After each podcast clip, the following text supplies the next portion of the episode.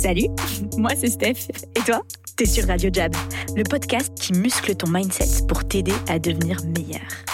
Qu'est-ce que ça veut dire devenir meilleur? Tu vas le découvrir dans les conversations que je te propose avec les entrepreneurs qu'on accompagne tous les jours, avec les gens qui nous inspirent et bien sûr, avec mon acolyte et sales coach, Sarah. On va te challenger, t'inspirer et j'espère t'aider à bouger. Bonne écoute sur Radio Jab.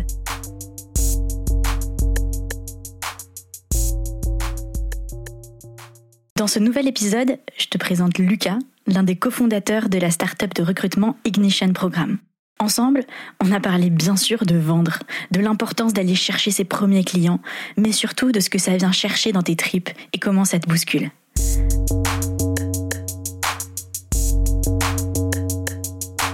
Salut Lucas Salut Steph. Bienvenue sur Radio Jab. Je suis ravie de t'avoir euh, ici aujourd'hui. Alors, comme on fait d'habitude sur les podcasts, je vais te demander de nous dire qui tu es. Eh ben, je m'appelle Lucas, euh, je suis cofondateur de Ignition Programme. Ouais. J'ai été client de Jab pendant un certain temps. Ouais. Et Autre chose à dire? Tu je suis souvent en short. ok, excellente question. On va d'abord évacuer ça. Pourquoi es-tu en short? Moi, j'ai quand même le mythe du mec toujours en short euh, chez Jab. On m'a dit Ah, tu vas rencontrer Lucas, tu pourras regarder s'il a un short? Écoute, c'est hyper dans l'actualité. En vrai, ça a démarré avec euh, la journée de la femme, Oh, waouh, ok. il y a 5 ans, je pense. Ouais. Caroline, mon associée, elle était euh, invitée euh, à un, à un talk sur euh, c'est quoi la vie en start-up. Ok. Puis elle a mentionné ce truc que les gens venaient en short au bureau. Et je me suis dit, ce que je faisais depuis un certain temps déjà.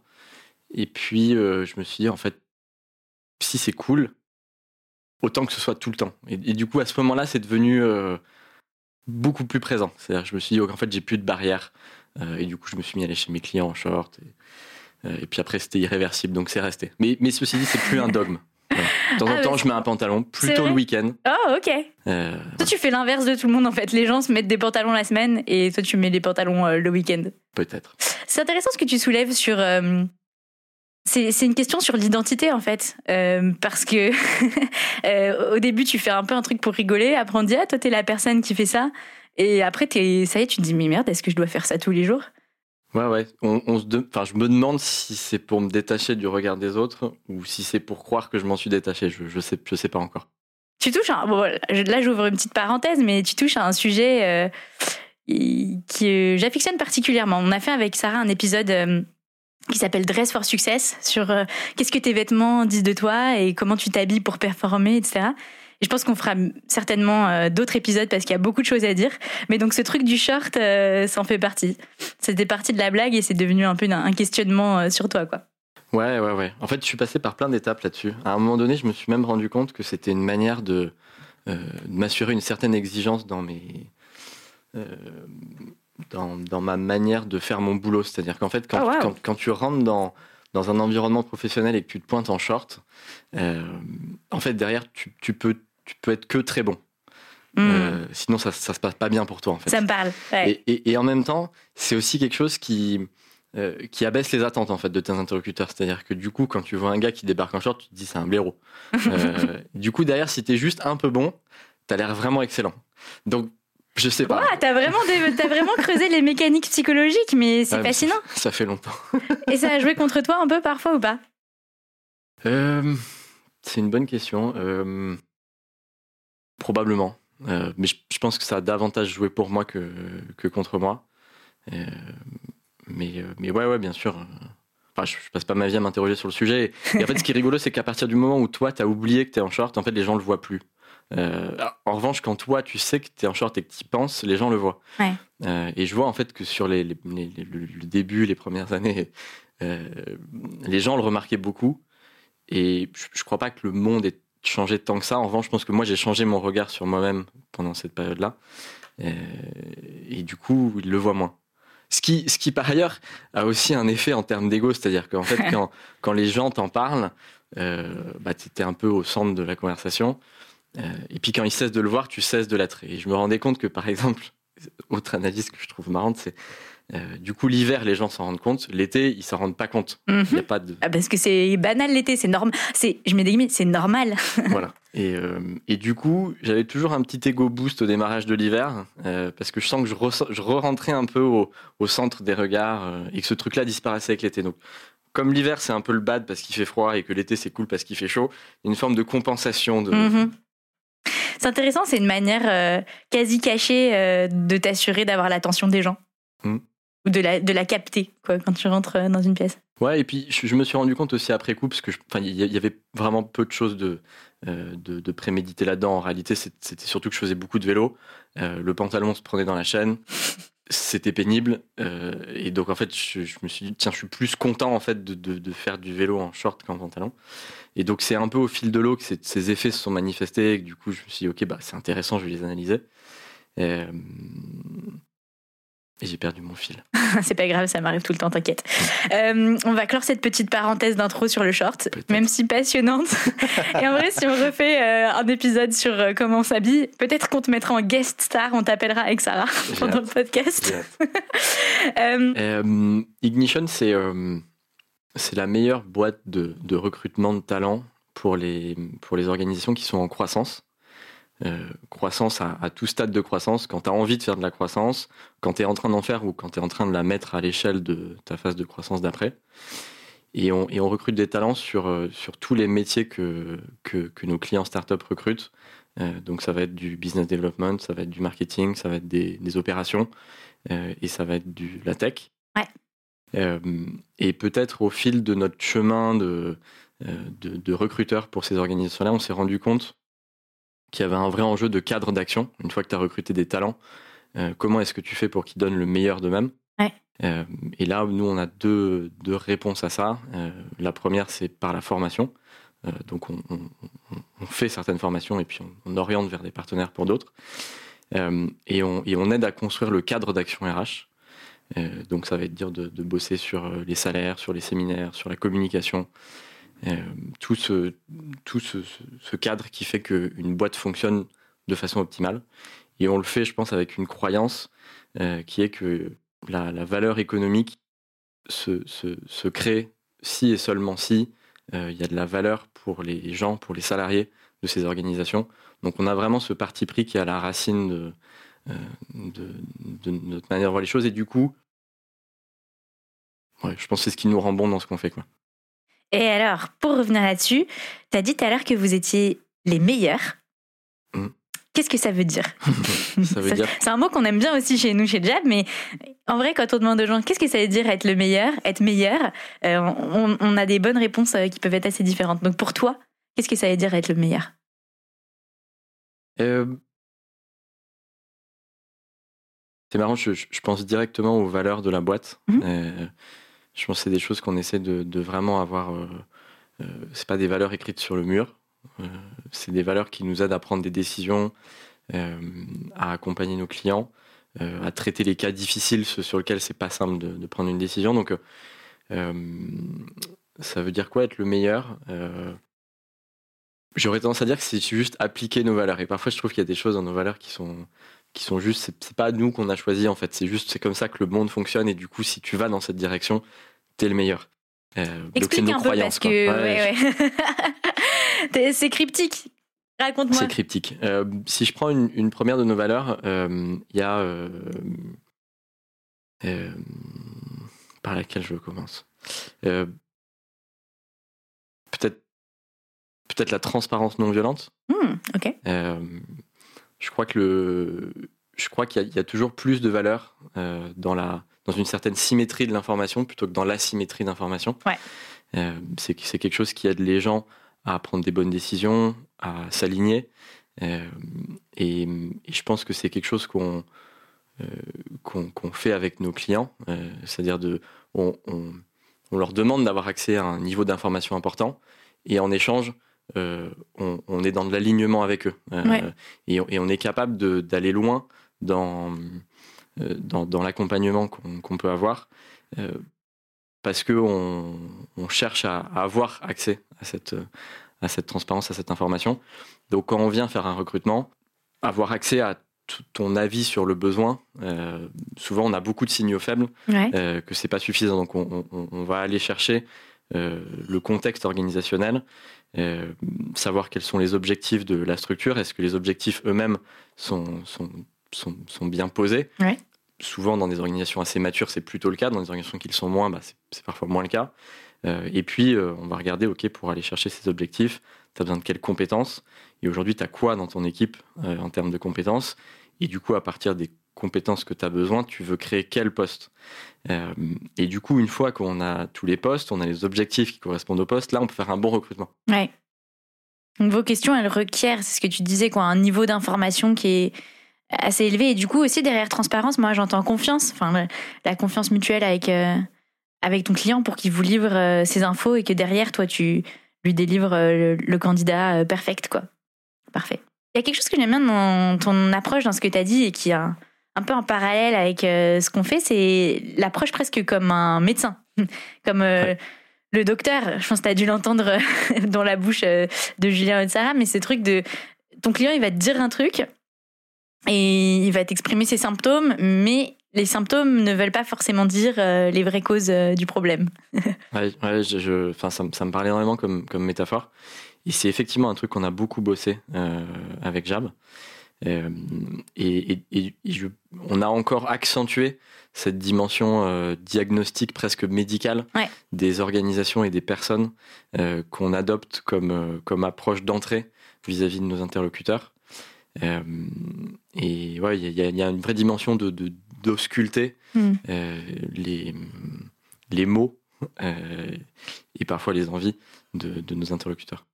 J'ai une question euh, que j'ai vraiment envie de te poser, c'est pourquoi, pourquoi c'est important pour toi euh, Ignition Pourquoi tu as rejoint ou, cette aventure? Ouais, c'est une bonne question. Merci. Euh, en fait, le, j'utilise le statut de cofondateur d'Ignition, ouais. mais en réalité, je suis plutôt une, une belle histoire de, de premier salarié. Ah, cool. euh, donc moi en réalité j'ai rejoint Caroline qui, qui avait démarré euh, la boîte depuis un mois à peu près. Et on s'est associé par la suite. Euh, et du coup quand, quand j'ai rejoint, en fait j'avais passé plein de process de recrutement dans plein de boîtes. Tu faisais quoi avant?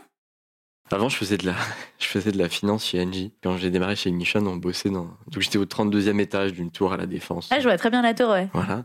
Et, euh, et quand j'ai démarré avec Caro, on, on bossait dans, dans, un truc qui aujourd'hui est un local poubelle euh, d'un immeuble. Ça me, ça me, fait un peu marrer. Je donne la standing ovation. ça me fait marrer parce que je repasse régulièrement devant et je me dis ah et, et, c'était c'était le début. Bon bref. Euh, et ce qui ce qui m'avait marqué dans tous ces process de recrutement que j'avais passé, c'est pourquoi vous bossez dans un local? Ah non, aujourd'hui c'est un local poubelle, excuse-moi. Ouais, à l'époque. Dans ma tête, je me dis, mais quoi, ils bossaient vraiment dans un local poubelle? À l'époque, c'était un espace de stockage, hein, vraiment, c'est. Il n'y a, a, pas de lumière, il n'y a, y a, y a, pas de toilette. Vous avez fait votre version du garage Silicon ouais, Valley un peu quoi. à la française, ouais, bah nous c'était un petit local poubelle quoi. ok, j'adore. Donc vas-y, excuse-moi, continue. Et, euh, et donc j'avais passé beaucoup de process de recrutement et j'avais été déçu en fait de par, par plusieurs trucs. Euh, le premier c'est que en fait c'était beaucoup d'efforts à chaque fois ouais. euh, pour une boîte.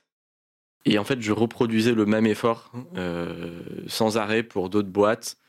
Et je dis, mais enfin, je, je, fais la même chose en fait à chaque Mm. mmh. fois, c'est nul quoi.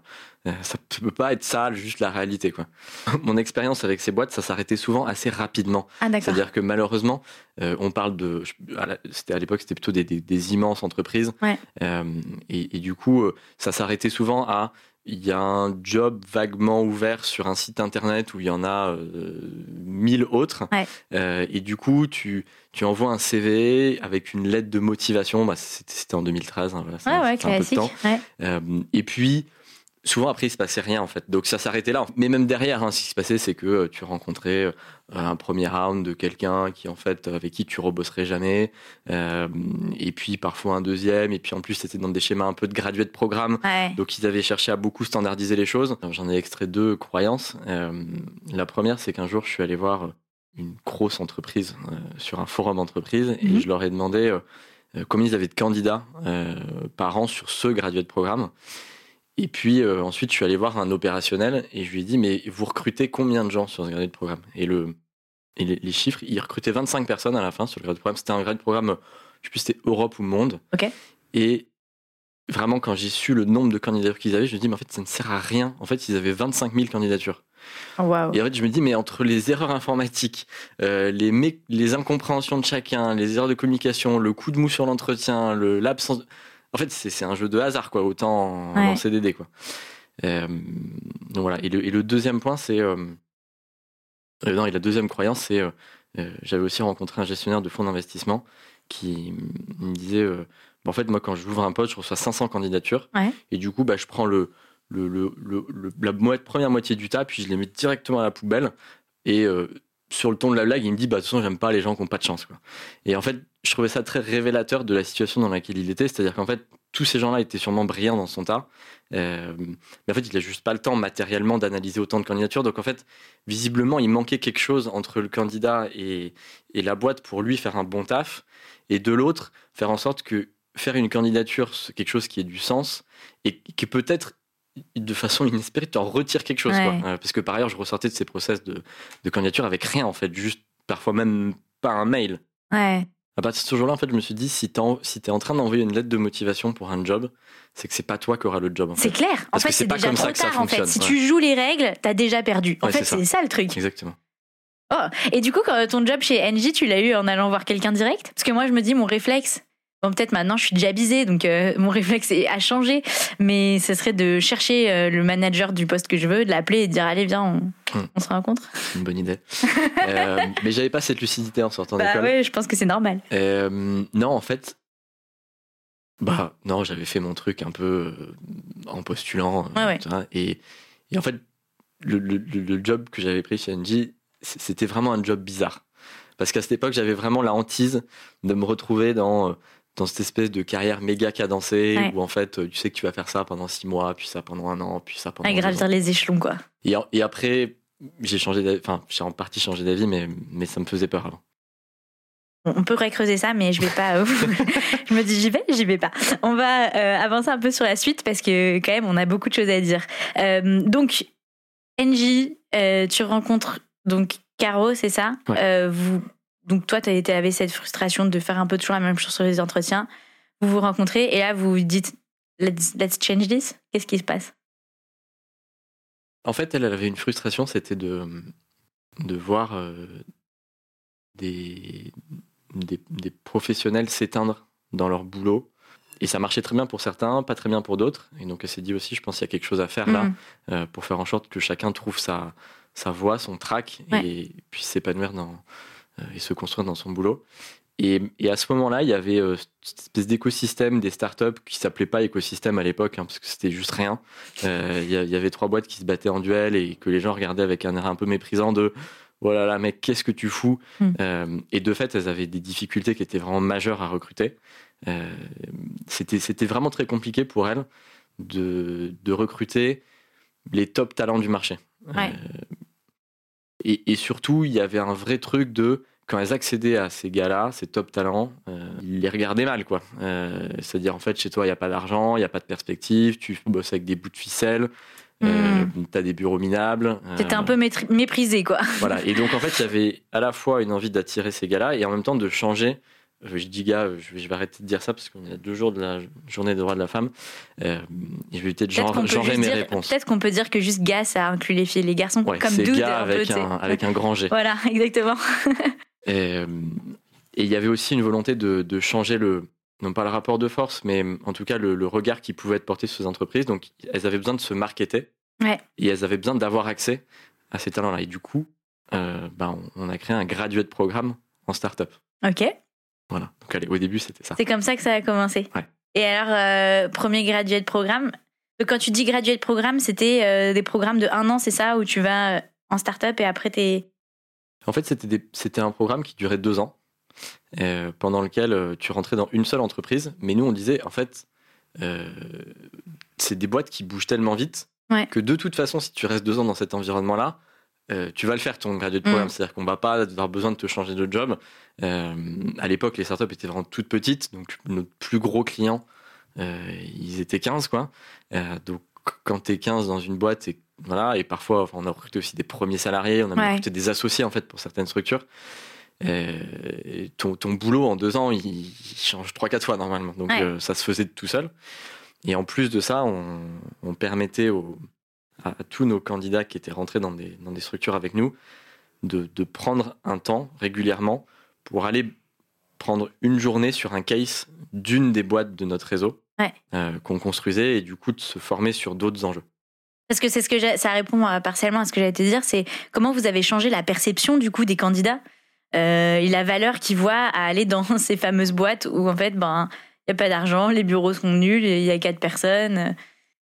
Eh ben, on a fait, on a fait comme, comme il faut faire, je crois, quand, tu démarres un truc, c'est que tu vas parler aux gens. Donc, en fait, on a passé beaucoup de temps à faire du one-to-one, quoi, aller chercher les, premières personnes à la main, juste pour leur dire, en fait, tu sais, genre, euh, ton, job dans cette boîte, il va être super, quoi. Et, en plus, on va pouvoir bosser avec toi pour trouver vraiment le job qui te correspond bien, quoi. Euh, donc, on a, on, a, on a écumé les écoles euh, pendant bah, tout le temps, quoi. je passais ma vie dans les, dans les forums écoles et dans les interventions de machin à faire des, points à la fin pour euh, voilà. Donc on faisait beaucoup d'événements. Et, euh, et, sur les six premiers mois d'activité on a eu 200 candidatures. Je me rappelle de la première candidate. On se demandait un peu comment elle nous avait trouvé euh, on avait monté notre site internet il était trop moche on aurait dit un PowerPoint animé et, et, voilà et on a sélectionné notre pool de candidats et ensuite on est allé voir nos, des entreprises on a dit on a des gars de feu gars avec un grand G. Hein, bien, sûr. bien sûr. Euh, et, et, et est-ce que, est que ça vous intéresse? Et ils nous ont dit bah, carrément. Euh, et du coup, bah, là, on s'est mis à faire du matching, euh, à comprendre qui serait mieux où, par rapport aux besoins de la boîte, par rapport aux envies des, candidats. Et puis, en septembre, on avait nos, nos six premiers matchs de candidats qui, du coup, sont rentrés dans, chez, chez ces, partenaires entreprises. Et puis voilà, c'était le début. C'est hyper important, je pense, que tu dis d'aller chercher tes premiers euh, clients, que ce soit entreprise ou, ou dans l'occurrence talent pour toi, euh, à la main, quoi, à la sueur de ton front. Je pense que t'apprends jamais plus qu'en faisant ça. Euh, c'est même dangereux de faire autrement. C'est-à-dire que on a, on a chez, chez Ignition Programme une, je crois, une très forte culture de, de l'innovation. Et je suis vraiment fier de notre capacité à mettre sur le marché des nouveaux services, des nouveaux produits. Et je l'ai dit un peu tout à l'heure quand je pitchais ce qu'on faisait. Euh, on, a, on a évolué au cours de, de ces sept années d'existence euh, euh, jusqu'à aujourd'hui. Et, on a mis beaucoup de nouvelles offres sur le marché, beaucoup plus que ce que je constate dans, les entreprises qui nous entourent, alors que pourtant, on est dans un vrai univers d'innovation. Mhm. et en revanche, une des recettes de ce succès, euh, c'est que quand tu démarres, t'es pas en train de faire des mails, t'es pas en train de faire des coms sur les réseaux sociaux, euh, tu es en train de décrocher ton téléphone et d'envoyer des textos pour parler à une personne euh, et comprendre son problème et, construire quelque chose avec lui qu'il a envie de t'acheter. Mm. Et donc on, a un format chez nous qu'on appelle un Igni Studio qui est basé sur ces formats de hackathon, de startup weekend, mm-hmm. où l'objectif c'est d'avoir vendu avant la fin euh, d'une période de 48 heures. Euh, et, si on a de 48 heures de quoi tu veux dire? De, temps, c'est-à-dire qu'on prend deux jours pour, euh, pour démarrer une offre. Ah d'accord, de l'offre, ok. Donc d'avoir vendu l'offre à partir du moment où tu as l'idée sous 48 heures. Ouais. C'est cool, c'est un Igni Studio Sprint. Voilà, exactement. bah, tout ce que tu dis, évidemment, hein, ça me fait vachement penser à Jab. Donc on va commencer à parler de Jab. déjà, je trouve ça trop cool ce format de 48 heures. Hmm. c'est un peu la version une version différente de, tu sais, dans la tech, souvent on construit une landing page pour un produit avant même que le produit existe et tu récoltes euh, les mails des gens traditionnellement. Donc ça, c'est la version un petit peu euh, moins bien que, que ça, mais je trouve que c'est un bon challenge. c'est stimulant et c'est, ça te fait direct passer dans l'action, dans aller chercher tes clients, dans la réalité, quoi. Donc, Jab, comment tu as rencontré Jab? Euh, J'aime bien la rencontre avec Jab de, si, si je me trompe pas, c'est euh, Sarah qui a parlé à Chloé, qui, est, qui était notre, directrice commerciale. Euh, Chloé a rencontré Julien, fondateur de Jab. Euh, et, et, Julien lui a dit, en synthèse, reviens avec Lucas. et on parle. Et donc c'est là que je commence à connaître un peu plus la suite de l'histoire. Le début est un peu nébuleux. et je suis arrivé en rendez-vous chez vous et euh, ça a démarré par euh, OK, diagnostic. C'est-à-dire qu'en fait, Il n'y a pas eu trop trop de small talk. Euh, on est, rentré notre passion. directement dans le vif. Euh, et, au bout de 5 secondes, on avait une conversation qui était en train de me bousculer. Euh, vraiment, quoi. J'ai encore un peu la sensation là, de, dans le canapé. Et, et, en fait, du coup, c'est à peu près aussi la durée où je me, enfin, qu'il m'a fallu pour me dire, ok, en fait, là, j'ai un interlocuteur qui, par rapport à, à, toutes les discussions que j'ai pu avoir sur des accompagnements sales. Euh, en fait, on est dans autre chose que parler des outils et de parler un peu des savoir-faire. Là, on est vraiment sur des questions de, croyances, de posture. Euh, et, ça n'a rien à voir. Et, mm. j'avais pu faire l'expérience euh, assez, assez récente de, la, de la, puissance de, de, la modification des croyances chez quelqu'un dans un collectif. Et je me suis dit, ok, en fait, là, on, est dans autre chose. Euh, là, il y a de la puissance. Et c'est vrai que j'étais un peu venu entrer dans les pieds en disant à Chloé, franchement, j'ai pas le temps, en fait, euh, d'aller rencontrer des, des, des, des, prestataires qui vont nous faire des formations euh, en commercial. et du coup, tout de suite, ça, ça a été assez différent. T'as vu qu'on n'était pas un prestataire Voilà. Comme les autres, en tout cas. tu utilises souvent, en effet, le mot croyance depuis le début de l'interview et ça m'interpelle. voilà, j'ai envie de te creuser un peu ça c'est quoi ton rapport aux croyances? Qu'est-ce que tu mets derrière et comment toi tes croyances ont changé peut-être euh, ces dernières années? En fait, il y, a quelque chose qui est hyper important pour moi, c'est toujours cette, cette, question d'authenticité. Je, crois que j'essaye de vivre les choses pour de vrai. Mm-hmm. Euh, je crois que chez Ignition aussi. Euh, et donc c'est euh, c'est quelque chose que, que j'aime créer autour de moi, cette espèce d'environnement d'authenticité. Et en fait, souvent, il y a des choses qui marchent pas, il y a des choses qui marchent. Et, et, quand ça marche pas, souvent on s'énerve un peu sur le truc. Pourquoi ça va pas plus vite Pourquoi c'est pourquoi c'est dysfonctionnant Et en fait, très souvent, on reste sur ce truc-là et ça bouge pas et, ça dure des mois.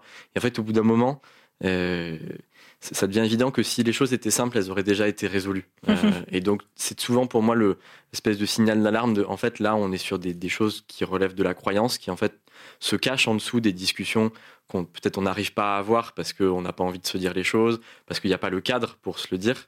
Euh, et du coup, on a beau dire, euh, et ben en fait, euh, pour pour qu'il fasse chaud, il faut monter le chauffage. Et ben en fait, il fait toujours froid dans la pièce. Bon bah, qu'est-ce qui se passe en fait?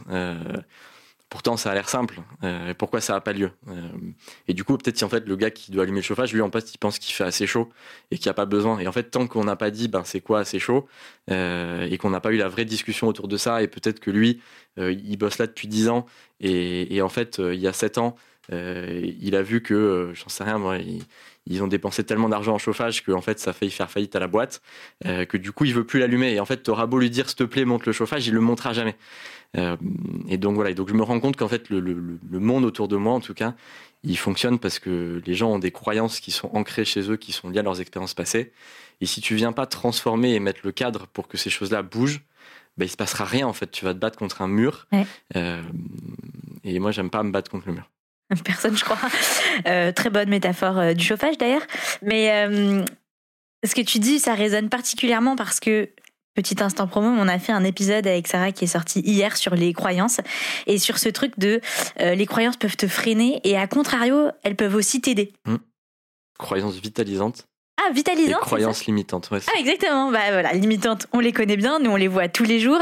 Et ça m'intéresse d'ailleurs de discuter un peu là-dessus, euh, parce que dans les croyances que nous on voit, bah il y a celle de euh, je vais pas appeler un dirigeant, je vais le déranger, il va pas parler avec moi. Enfin, tu vois toutes ces croyances-là. Donc j'aimerais bien savoir euh, un peu dans l'application comment ton équipe elle a évolué peut-être en travaillant là-dessus? Hmm. Et puis les croyances vitalisantes, euh, elles sont importantes parce que toutes les croyances négatives que tu vas avoir, ben, le travail c'est pas de les gommer, c'est de les remplacer par des meilleures croyances. Je pense comme tu sais. Mais voilà, donc je reviens un peu sur ma question. C'était quoi le cheminement, euh, le parcours un peu euh, initiatique de l'équipe là-dessus? Je crois que j'ai un, un, un, exemple qui me vient vraiment là. Qui, exemple, donc vas-y. parce qu'en plus, ça parle de Jab, donc je crois que c'est le lieu. mais, mais hier soir, j'ai quelqu'un de la boîte qui, qui m'a appelé un peu tard en me disant ouais demain matin j'appelle cette boîte j'ai trop envie de faire un partenariat avec eux je les admire de ouf c'est une boîte trop stylée du coup bah voilà je vais l'appeler mais je voulais savoir si tu avais des idées de ce qu'on pourrait faire comme partenariat avec eux. Ok. Bon moi, mon expérience des partenariats, c'est que souvent, euh, c'est un mot qui veut rien dire, qu'on utilise pour parler d'un truc quand on ne sait pas euh, ce qu'on pourrait faire comme vente. On sait pas qui vend à qui, voilà. c'est euh, et du coup, il y en a un qui va se mettre à travailler gratos, mais ce serait, ce serait pas agréable pour lui de le dire, donc il le dit pas. Et il appelle ça un partenariat. c'est trop vrai. Et, et du coup, je lui dis bon bah tu vas faire quoi? Il me dit bon bah, je vais l'appeler, je vais dire que je trouve que ce qu'ils font c'est trop stylé et que est-ce qu'on pourrait pas faire quelque chose ensemble. Et je dis ah ouais mais lui du coup c'est quoi? C'est, de la générosité de te donner de son temps euh, pour, euh, pour, pour te donner la solution à ton problème? Enfin en fait il s'en fout tu vois. Euh, si toi tu as envie de bosser avec eux bah c'est ton problème. Lui c'est donc c'est pas, ça n'a pas de valeur en fait la conversation que vous allez avoir. Ouais, comme on dit chez les Anglais, what's in it for him quoi? Qu'est-ce qu'il a à gagner dans ton truc quoi? Exactement.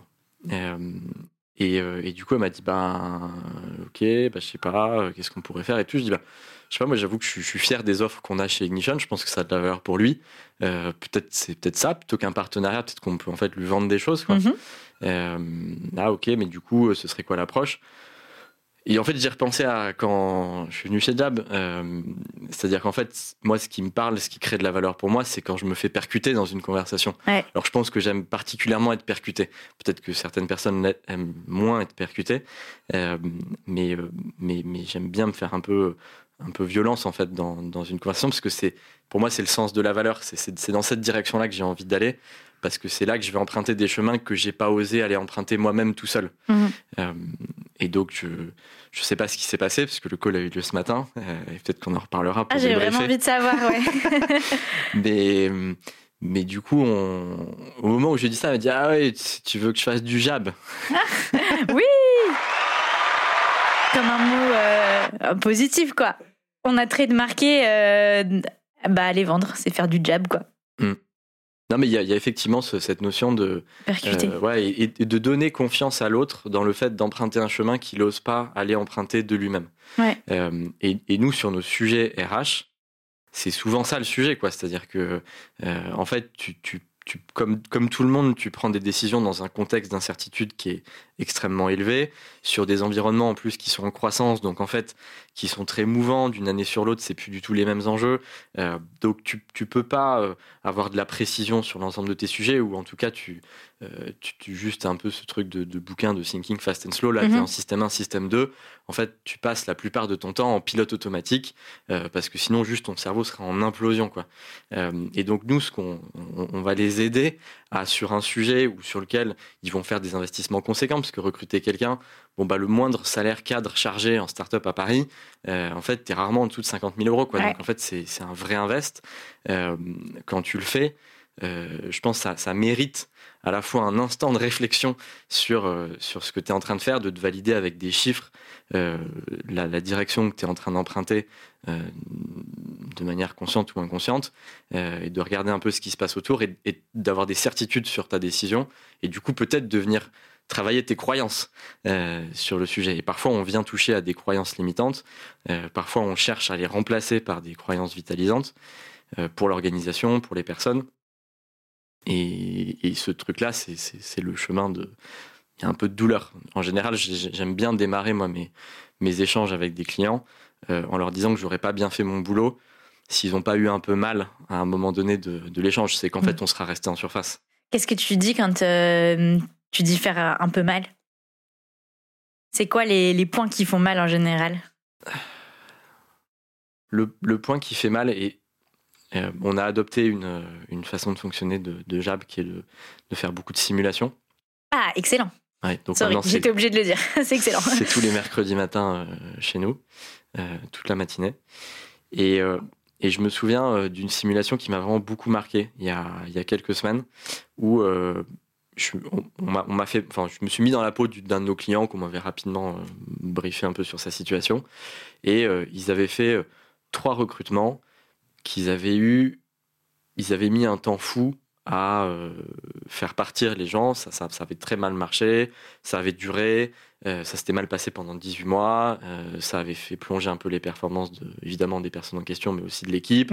Gros poids managérial pour, pour les managers. et en fait, on s'est mis à chiffrer le coût de ces mauvais recrutements. Et donc, il y avait quelqu'un de chez Ignition qui me challengeait et, moi, je, faisais un peu mes calculs au fur et à mesure. Donc, vraiment, on le faisait pour de vrai, quoi. Et, euh, en fait, à la fin, euh, je me suis rendu compte que ça m'avait coûté à peu près 80 000 euros par recrutement. Euh, sur ces sur ces erreurs quoi parce que en fait sous-performance de l'équipe commerciale en entier parce que ça tire vers le bas temps managérial infini re-recrutement et puis d'autres éléments que là j'ai plus en tête et x3. Euh, et en fait, quand je suis arrivé à ce chiffre-là, donc j'étais vraiment rentré dans la peau de mon personnage. En fait, j'avais envie de pleurer. Hmm. C'est-à-dire que j'avais vraiment l'impression d'avoir d'avoir échoué sur mon job en fait, euh, d'avoir d'avoir causé autant de euh, de contre-performances économiques sur l'entreprise. et donc pour moi, c'est un peu ça les trucs qui font mal. C'est-à-dire qu'en fait, il y a eu beaucoup de silence dans la conversation. Et à la fin, quand, quand la personne que j'avais en face de chez Ignition continue d'avancer en dessous, j'étais en fait, attends, j'ai j'ai besoin d'un petit temps là parce qu'en fait je me sens. Vraiment vécu le truc comme un malade quoi. J'adore. Je, me sentais mal en fait. Euh, j'ai besoin que tu m'accompagnes un peu parce que j'ai l'impression d'être en échec sur mon boulot en fait, de euh, d'avoir là maintenant chiffré un peu le, le coût de, de, ces erreurs là et ce que ça m'a coûté en termes d'énergie aussi. Enfin, et du coup, effectivement, c'était pas moi. Donc, mais j'étais vraiment rentré dans le personnage. T'étais ébranlé, visiblement. Ouais, non, mais comme quoi, les simulations, c'est puissant. Ah, c'est puissant. Euh, tu t'es déjà senti en échec dans ton boulot, toi? Ouais, souvent, non? Je sais pas, je pose la question. Hein. souvent, mais du coup, je me rends compte que le, c'est là où les valeurs m'aident beaucoup. Euh, c'est, euh, et, et, Caro avait dit un truc qui, qui m'est vraiment resté hyper en tête. C'est au moment où on a démarré cette espèce de grand moment Covid, là, en 2020. on a pris des décisions qui forcément relevaient de l'urgence. et du coup, dans ces moments-là, ben, tu sais pas si tu prends des bonnes ou des mauvaises décisions, c'est encore plus incertain que d'habitude. On s'était habitué à un certain niveau d'incertitude, mais là, ça avait grimpé d'un cran. Puis c'était notre première crise, en fait. Euh, parfois, j'appelais des, clients et en fait, il y avait qui avaient de la bouteille. Euh, ils avaient vécu la crise subprime, etc., qui avait déjà eu des, impacts. Et on a vu une discussion derrière où elle me disait, en fait, ce qui compte pour moi, enfin, je serais jugé de toute façon. Euh, et, peut-être j'aurais pris une mauvaise ou une bonne décision. Euh, mais ce qui va compter pour moi, c'est est-ce que j'ai pris des décisions qui étaient en accord avec mes valeurs. Et à partir du moment où j'ai fait ça, en fait, moi, ça me va. Et donc c'est pour ça que dans mes moments où j'ai l'impression d'être en échec, je pense que je vais chercher un peu dans mes valeurs. Et, du coup, là, j'ai ces, valeurs qui s'activent et qui me permettent de euh, de trouver les bons ressorts. Donc pour moi, ça va être d'aller euh, vers, vers l'authenticité. Euh, ça va être d'aller vers. On a une deuxième valeur chez Ignition, c'est consulter pour agir en liberté. Du coup, ça veut dire qu'en fait, je vais devoir aller faire le pas vers l'autre pour, pour lui parler en fait de, de ce qui se passe mhm. et, de considérer son retour dans ma prise de décision. Ça ne veut pas dire que je vais décider comme ce que lui m'a dit, mais je l'aurai consulté. Et derrière, le fait de l'avoir consulté me permet d'agir en liberté. C'est mhm. juste si je fais ça. Avec toutes les cartes en main, un peu, enfin, avec toutes les. Ouais, c'est ça. Voilà. Et euh, donc, ouais, je, bah, ouais, pas plus tard qu'hier soir, j'étais en difficulté et en échec sur des sujets de. Je traite les sujets d'augmentation en ce moment. Et c'est difficile, il y, a, il, y a, il y, a, un jeu à somme nulle à un moment donné, euh, en tout cas quand tu le traites à court terme. Et, et, je me suis retrouvé dans une situation où on a des équipes à l'international, je bosse en anglais avec eux, c'est difficile d'avoir le niveau de subtilité de langage euh, nécessaire pour créer de l'alignement euh, sur un sujet qui, qui mêle des enjeux collectifs, euh, de toute la boîte, individuelle, avec des équipes qui performent différemment. Donc c'est... Tu vous bossez à l'international, t'as dit vous avez des bureaux du coup ailleurs? On a des bureaux à Lisbonne qui adressent le marché portugais, et espagnol. En fait, on est une... On est une boîte qui n'a pas levé de fonds. Au-delà de, on a, on a fait un peu de, de, business. On a pris de l'argent chez des business angels au tout démarrage. Euh, et, euh, et, depuis, on n'a pas, enfin, on est autofinancé. Bravo déjà. bah non, mais c'est vrai. Même un jingle jab. ouais. Merci. Euh, et, et, du coup, au moment où on s'est dit, en fait, on ne sait pas, c'est pas on s'est dit. C'est au moment où il y a un pilier de l'équipe qui nous a dit j'ai trop envie d'aller vivre à l'international. c'est Violette. on s'est dit, bon, ok, bon, bon, on va aller à l'international. En fait, on était dans cette phase de boîte où on était encore suffisamment peu nombreux pour, pour donner place vraiment à, c'est même, enfin, toutes les envies possibles et presque inimaginables de chacun. Quoi. Hmm. on peut tout créer, quoi. Ouais, Vraiment, euh, voilà. Et, et, c'est pas moins bien aujourd'hui. Aujourd'hui, je pense qu'on a, on a plus une trajectoire de boîte dans laquelle on fait, on arrive à faire fleurir un peu les, les envies individuelles. Vous êtes combien aujourd'hui? On est une bonne cinquantaine. Ok. Et mais bon, en tout cas, à l'époque, on s'est dit ok, ok, bon, ben, on va à l'international. Pourtant, on n'avait pas l'impression d'avoir épuisé le marché français, quoi, en termes de, de croissance possible. Euh, et, du coup, on avait regardé un peu les boîtes autour de nous. On se rendait compte que c'était quand même difficile d'ouvrir un nouveau pays, avec des échecs. Euh, et quand on étudiait un peu combien ça leur avait coûté, euh, soit pour réussir, soit pour échouer, en général, c'est le même budget hein, pour réussir et pour échouer. ça n'a pas les mêmes conséquences. Qu'est-ce qui fait que tu réussis ou que tu échoues, du coup? Sur l'ouverture d'un nouveau pays ouais. ah, C'est un un gros sujet. Euh, c'est carrément un autre épisode. Non, mais je me dis pour euh, les gens qui nous écoutent, il y a peut-être euh, des entrepreneurs qui, qui sont en train d'ouvrir un, pays. Et s'il y a un truc, on fait juste un truc qui est important, tu te dirais regarde bien ça. quoi. Si tu ouvres un nouveau pays, il y a peut-être cet angle mort que tu vois pas, fais gaffe. peut-être pour nous, et du coup, c'est c'est peut-être un peu spécifique, c'est-à-dire qu'on est une entreprise de plutôt une entreprise de service. Euh, qui, qui, qui, qui autofinançait. Euh, je pense que ça a été vraiment. Euh, chaque, chaque pays est une nouvelle aventure entrepreneuriale. Mm. C'est-à-dire que ce serait. C'est en fait, c'est la même chose que ce qu'on s'est dit tout à l'heure. C'est-à-dire qu'en fait, ton premier client, c'est pas en faisant des mails que tu le trouves en fait. Mm. C'est pas en faisant des posts sur les réseaux sociaux et en créant une page LinkedIn euh, Ignition Programme Portugal quoi. Euh, c'est tu vas le chercher à la main, tu l'appelles, tu envoies des textos euh, et, il faut qu'il se passe des choses pour une personne. Et tu construis ton, ton, ton, produit en fonction de lui. Et donc voilà, ce serait ça, c'est-à-dire toute tentative de, de vouloir scaler ton produit enfin ton service en tout cas pour nous, euh, et de le cloner sur un, sur un nouveau marché, euh, me semble pas un, bon point de départ euh, pour, pour une boîte comme nous. Trop bien. Tu as aussi dit, on n'en avait pas parlé avant, que vous êtes autofinancé. Euh, pourquoi cette décision? Ça doit être tentant de lever des fonds, non? Surtout dans, dans l'ère dans laquelle on vit. Vous avez eu cette. tu as été confronté à cette question et, et si oui, pourquoi t'as as dit non? Ouais, ouais, ouais. On a même à des moments démarré un peu des. Je crois qu'on n'y croyait jamais vraiment, genre totalement quand on, quand on lançait le process de, de, lever. mais on s'est dit, bon, bah, puisque tous nos clients le font, euh, bah ouais, c'est ce que j'allais dire, c'est évolué quand même dans un univers ultra startup-esque avec plein de levées de fonds. Mm.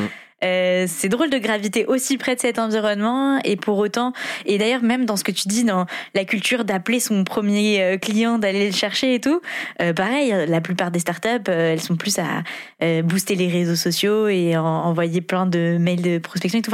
Je trouve que c'est fascinant à la fois, t'es centrale dans l'écosystème startupesque et en même temps euh, dans des pratiques euh, différentes.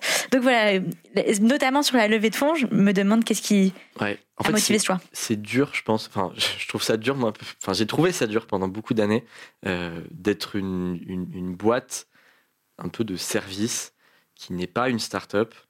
Euh, d'exister au milieu de cette, cet écosystème qui a des codes, qui a une visibilité, mm-hmm. euh, qui a des, des, des, moyens qui sont considérables.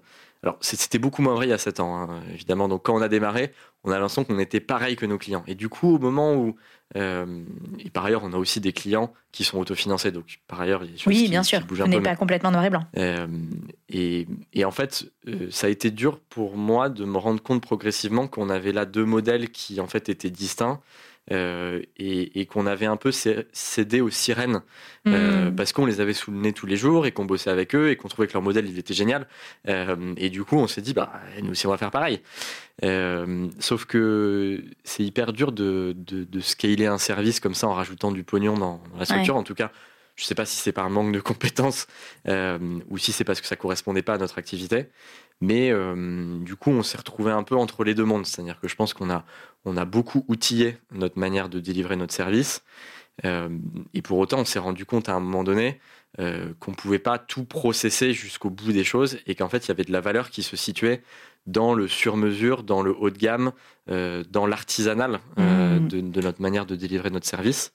ça me parle ce que tu dis. On a rééquilibré ça aujourd'hui.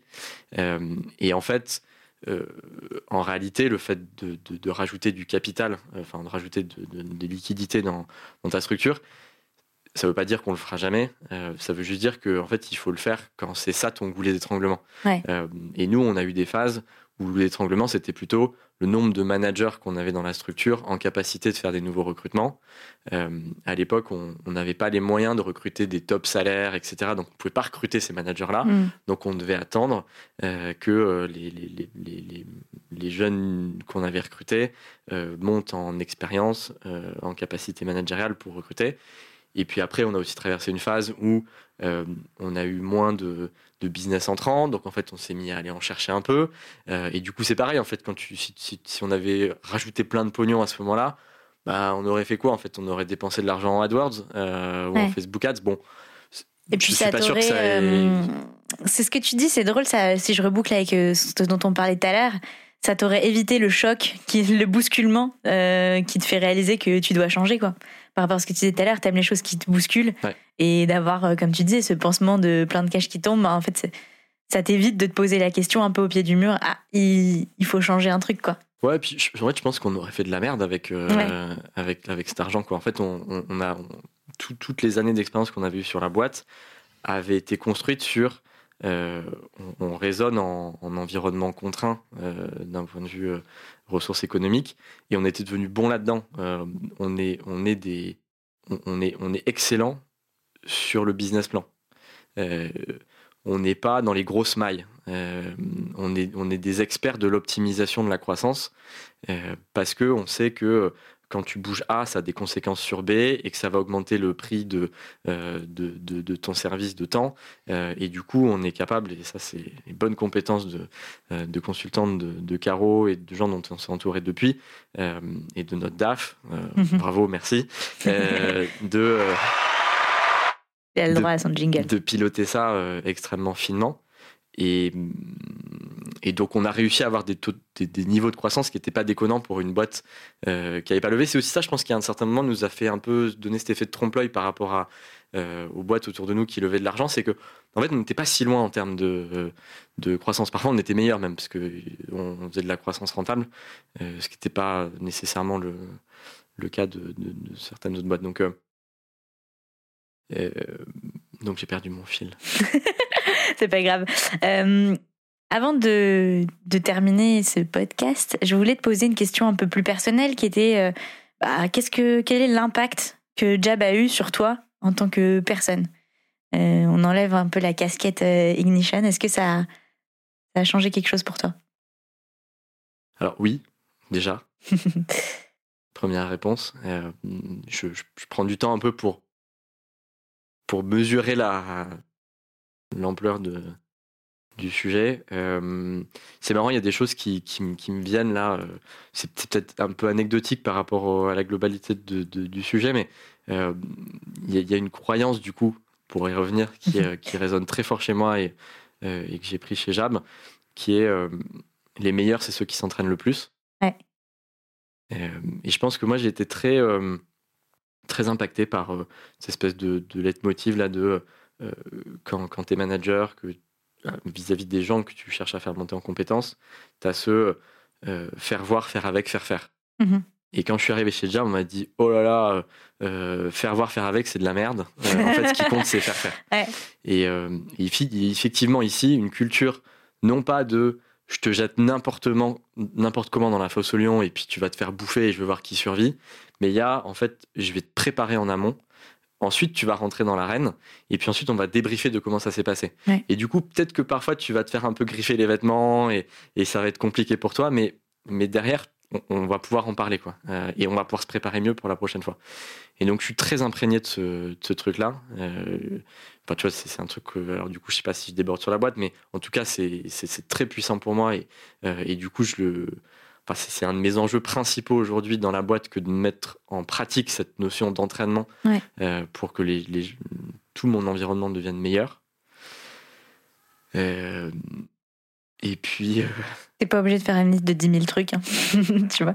Je pense que euh, c'est fort ce que tu dis parce que euh, j'ai réfléchissais au fait que quand on- tu fais du sport, par exemple, euh, en club ou même à, l'école quand t'es plus petit, la notion de s'entraîner avant de pouvoir réussir un truc, elle est là. Tu vois, euh, et après quand on rentre dans l'entreprise, ben elle disparaît comme par magie, comme pas mal de trucs euh, d'ailleurs qu'on qu'on apprend et ensuite euh, quand on commence à travailler, on se dit ça a disparu. Et c'est vrai que pour nous, c'est quelque chose, voilà, comme tu l'as hyper bien dit, en fait. euh, bon, bien sûr, on apprend un peu euh, les bases, on contextualise, euh, etc. Mais ensuite, on va bien t'entraîner. On joue le match, on débrief et Ouais. on refait. Et c'est pour ça que le, le jab, c'est le coup de direct avant en boxe. hmm, Voilà. Donc, euh, en fait, euh, tu vois, tout le, le lexique euh, de la boxe et des arts martiaux en règle générale, il n'est pas anodin. Il est parce que on, on, entraîne nos clients comme des athlètes. Cette métaphore du sport, elle est extrêmement importante. C'est le, le cœur de notre philosophie parce qu'on considère vraiment les vendeurs comme des athlètes, mais du business, quoi. Donc, voilà, c'est tout ça. ouais. Je savais pas que c'était ça le, le jab. Et oui, peu de gens le savent. Voilà, je, je le dis. Jab, J-A-B, c'est le coup direct avant en boxe. Et d'ailleurs, et ça c'est mon interprétation euh, de jab, elle n'a jamais été officiellement tamponnée par euh, Julien Chiboun et Arthur de Conillou, mais euh, la jab c'est euh, ta préparation d'attaque aussi. Donc euh, en boxe, quand tu commences un, un round, et ben tu vas beaucoup utiliser ton jab pour mesurer ta distance, pour euh, voilà voir comment l'autre réagit, tester ses réactions, etc. Pourquoi tu fais ça? Parce que derrière, bah, tu vas mettre euh, ton autre bras, donc euh, le bras droit, t'es droitier, enfin, bref, qui lui met le KO. Et donc, la vente, c'est un peu ça. Moi, je trouve que la vente, c'est ton jab, c'est tu prépares, tu prépares, tu prépares pour ensuite, bam, aller délivrer la valeur avec ton service euh, au client. Et ça, c'est le KO, mais positif, quoi. Voilà. C'est- mon interprétation, t'en fais ce que tu veux. Mais voilà. Il y a peut-être un deuxième truc, en tout cas qui est venu s'enraciner vraiment euh, euh, très profondément dans mes, dans, dans mes croyances perso, c'est euh, du coup ce, ce que je visais peut-être pour moi euh, sur le fait de me faire percuter. Ouais. j'ai compris que en fait je pouvais le mettre dans la vente. Hmm.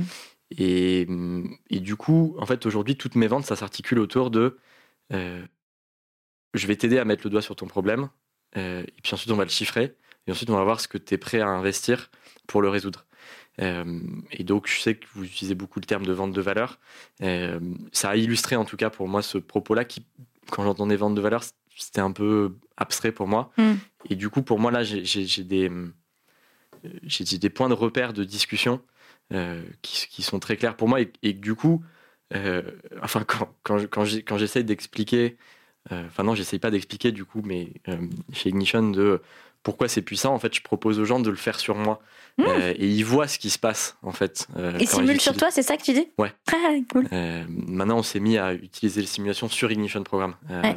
Et comme ça, en fait, c'est tout bénef. C'est-à-dire que avant, on, on- on reprenait les, les cas de nos clients. Euh, maintenant, de temps en temps, on insère le cas d'Ignition à l'intérieur.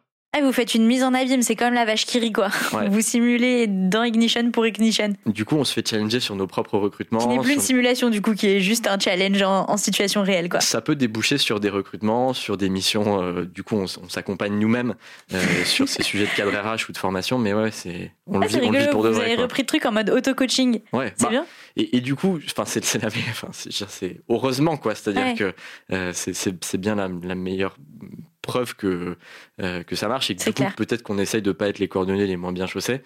Euh, donc ouais, on essaye de, de bénéficier de euh, de nos services. Et ça, c'est un truc aussi qui, qui, je pense, vient de. Je crois que ça, j'ai renforcé ma fierté dans dans ce qu'on faisait. Hmm.